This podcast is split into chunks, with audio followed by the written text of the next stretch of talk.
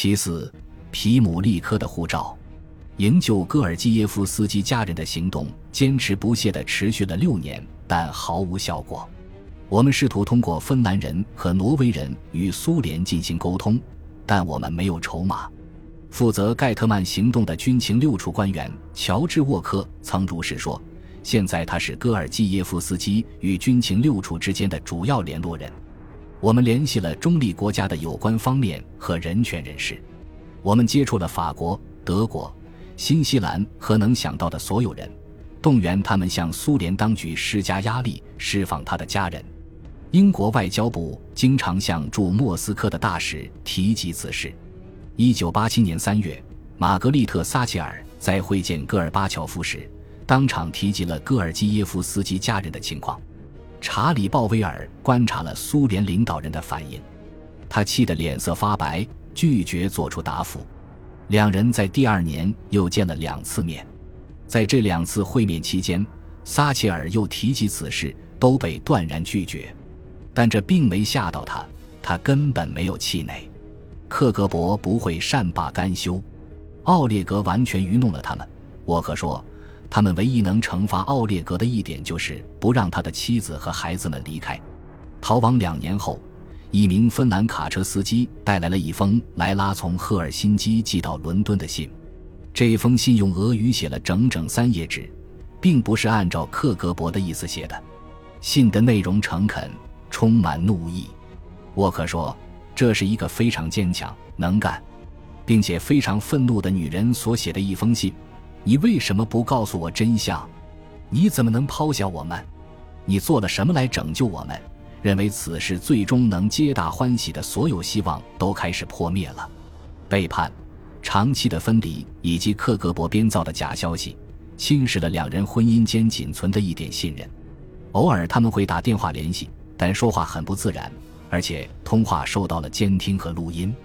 两个女儿很害羞，不怎么说话，使用通话信号不好的电话进行的生硬的交流。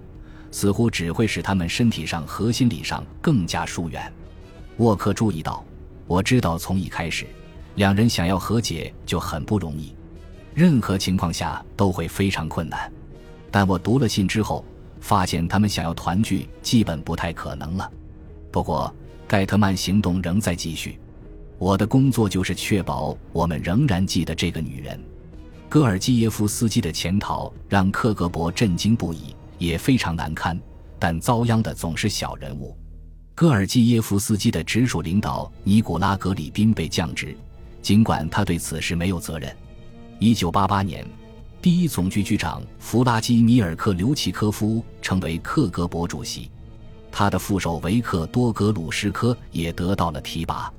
主导了调查的维克多布达诺夫被任命为 K 局负责人，并被晋升为将军。苏联解体后，布达诺夫创立了精英安保公司。二零一七年，有报道称该公司赢得了一份价值二百八十万美元的合同，为美国驻莫斯科使馆提供安保服务。米哈伊尔·刘比莫夫觉得这件颇具讽刺意味的事很好笑。他说：“华盛顿的俄罗斯使馆可不会雇佣一家有中情局背景的公司。”在戈尔基耶夫斯基心中激起了叛逆涟漪的柏林墙，在一九八九年被推倒，这在中东欧引发一系列政治浪潮。在公开化与改革政策的影响下，克格勃开始放宽对分崩离析的苏联的管控。克里姆林宫中持强硬路线的人对戈尔巴乔夫的改革愈发不满。一九九一年八月，以克留奇科夫为首的一群人企图夺权。他将所有克格勃人员的工资翻倍，命令他们结束休假回到岗位，并让他们保持戒备状态。政变在三天后失败，克留奇科夫和格鲁什科因叛国罪指控被逮捕。戈尔巴乔夫对苏联情报机构的敌人迅速采取了行动，二十三万克格勃人员的控制权被交给国防部，K 局遭到解散，大多数高层领导被开除。但已经是将军的根纳迪蒂托夫是个例外。政变发生时，鳄鱼碰巧在休假。他此后被晋升为反情报机构负责人，从事间谍工作比以往困难多了。未遂政变几天后，他伤感地如此说道。瓦季姆·巴卡京接替了克留奇科夫出任克格勃主席。这位改革者着手解散这一多年来给苏联带来恐怖的间谍与安全组织。我向总统递交了摧毁克格勃的计划。巴卡京如此说道。克格勃的新主席成了这个组织的最后一任主席。很快，他就宣布戈尔基耶夫斯基一家人会重新团聚。我觉得这是一个老问题，应该得到解决了。巴卡京说：“当我就此事向克格勃将军们征求意见时，他们异口同声地说不。但我决定不顾他们的反对，把释放他的家人当做我在克格勃取得的第一场重大胜利。”一九九一年九月六日，莱拉·阿利耶娃·戈尔基耶夫斯基和他的两个女儿玛利亚与安娜抵达希斯罗机场，然后乘坐直升机飞往蒙克顿铺。戈尔基耶夫斯基正在那里等着接他们回家，他准备了鲜花、香槟和礼物。他在家里系满了黄丝带，这在美国文化中象征着回家。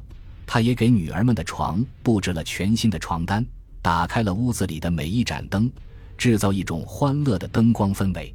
戈尔基耶夫斯基一家人团聚三个月后，苏联解体了。报纸刊登了一家人欢乐的在伦敦散步的照片。在俄罗斯发生激烈政治巨变的时刻，展示了一幅家庭和谐与爱的力量的画面。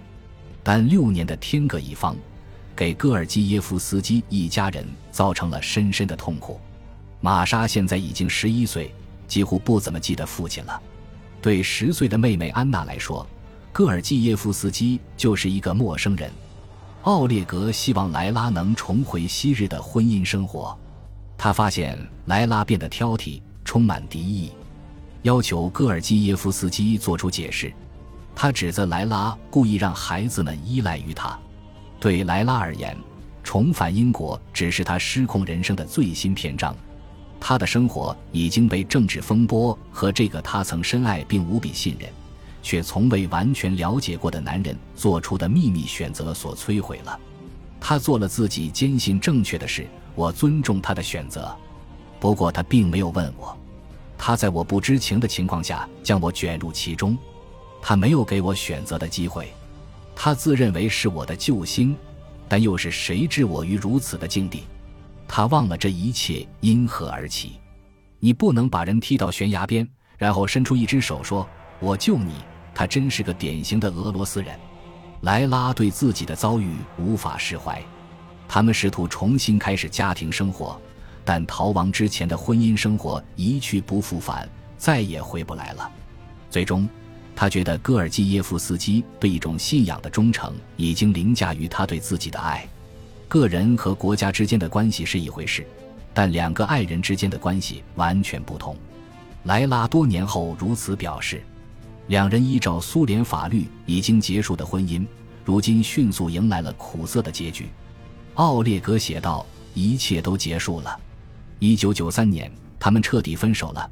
他们的婚姻毁于克格勃和军情六处之间的斗争，毁于东西方两大阵营的对抗。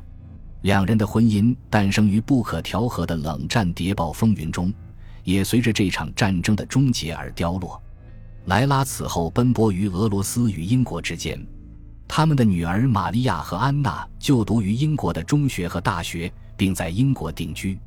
他们不再信戈尔基耶夫斯基了，军情六处继续履行着照顾这一家人的责任。戈尔基耶夫斯基在克格勃的朋友和同事也无法原谅他。马克西姆·帕尔西科夫被从伦敦召回，受到了克格勃的调查，并被解雇。他余生都想不明白，为什么戈尔基耶夫斯基竟成了叛徒。奥列格确实是一名意见者，但在八十年代。有哪个理智的苏联人没点不同意见呢？伦敦情报站的大多数人或多或少都是意见者。